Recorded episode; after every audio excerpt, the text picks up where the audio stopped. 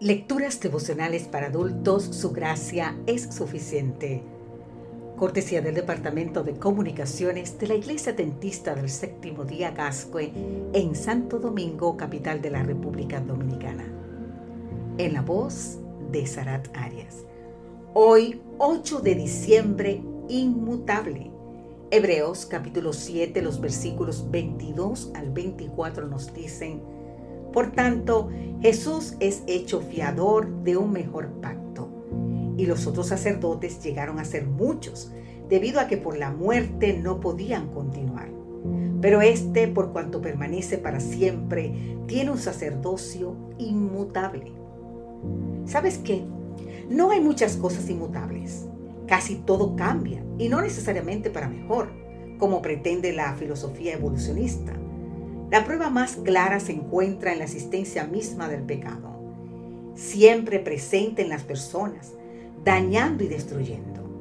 Por esta razón se hizo necesaria no solo la muerte de Cristo, sino también su intercesión. La inmutabilidad es la propiedad peculiar de la eternidad, así dijo Marsilio Ficino, puesto que se trata de la capacidad de no cambiar o la imposibilidad de que algo cambie en su esencia o en sus propiedades. El pecado y la muerte parecían enemigos invencibles, pero el Padre, el Hijo y el Espíritu Santo, en consejo de paz, anterior a la aparición de estos males, crearon un plan de salvación.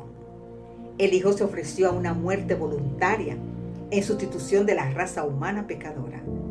Él sería al mismo tiempo sacrificio y sacerdote. Su vida inmaculada, su muerte y su intercesión vencerían la muerte causada por el pecado y harían posible la restauración definitiva de los pecadores. El santuario terrenal ilustra el ministerio del santuario celestial, inmutable, inalterable, sin principio ni fin, universal y permanente en Cristo Jesús. Es intransferible, no es delegado a un sucesor, es constante y como nos dice el libro de Hebreos capítulo 7, versículo 25, por lo cual puede salvar perpetuamente a los que por él se acercan a Dios, viviendo siempre para interceder por ellos. Esta intercesión no era posible para el sacerdocio arónico. Todos los sacerdotes, incluyendo el sumo sacerdote, eran sustituidos a través de una sucesión hereditaria. Eleazar sucedió como sumo sacerdote a Aarón, Finés a Eleazar, y así sucesivamente de padres a hijos hasta la destrucción del templo en el año 70 después de Cristo. Según Josefo, el hecho sucesorio se repitió 83 veces. Solo Cristo podía interceder todo el tiempo, porque solo Él todo el tiempo vive.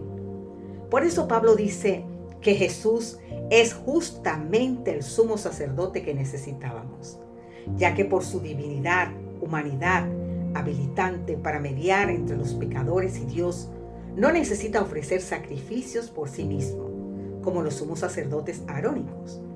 Cristo no entró a ese santuario para ofrecer a Dios la sangre de animales, sino para ofrecer su propia sangre. Entró una sola vez y para siempre de ese modo, de una vez por todos nos libró del pecado.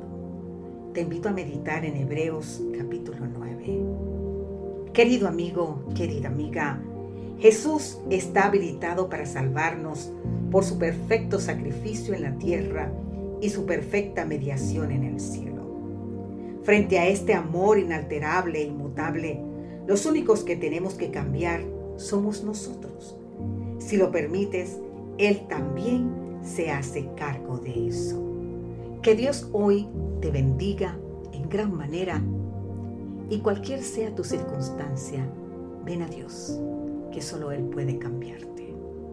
Amén.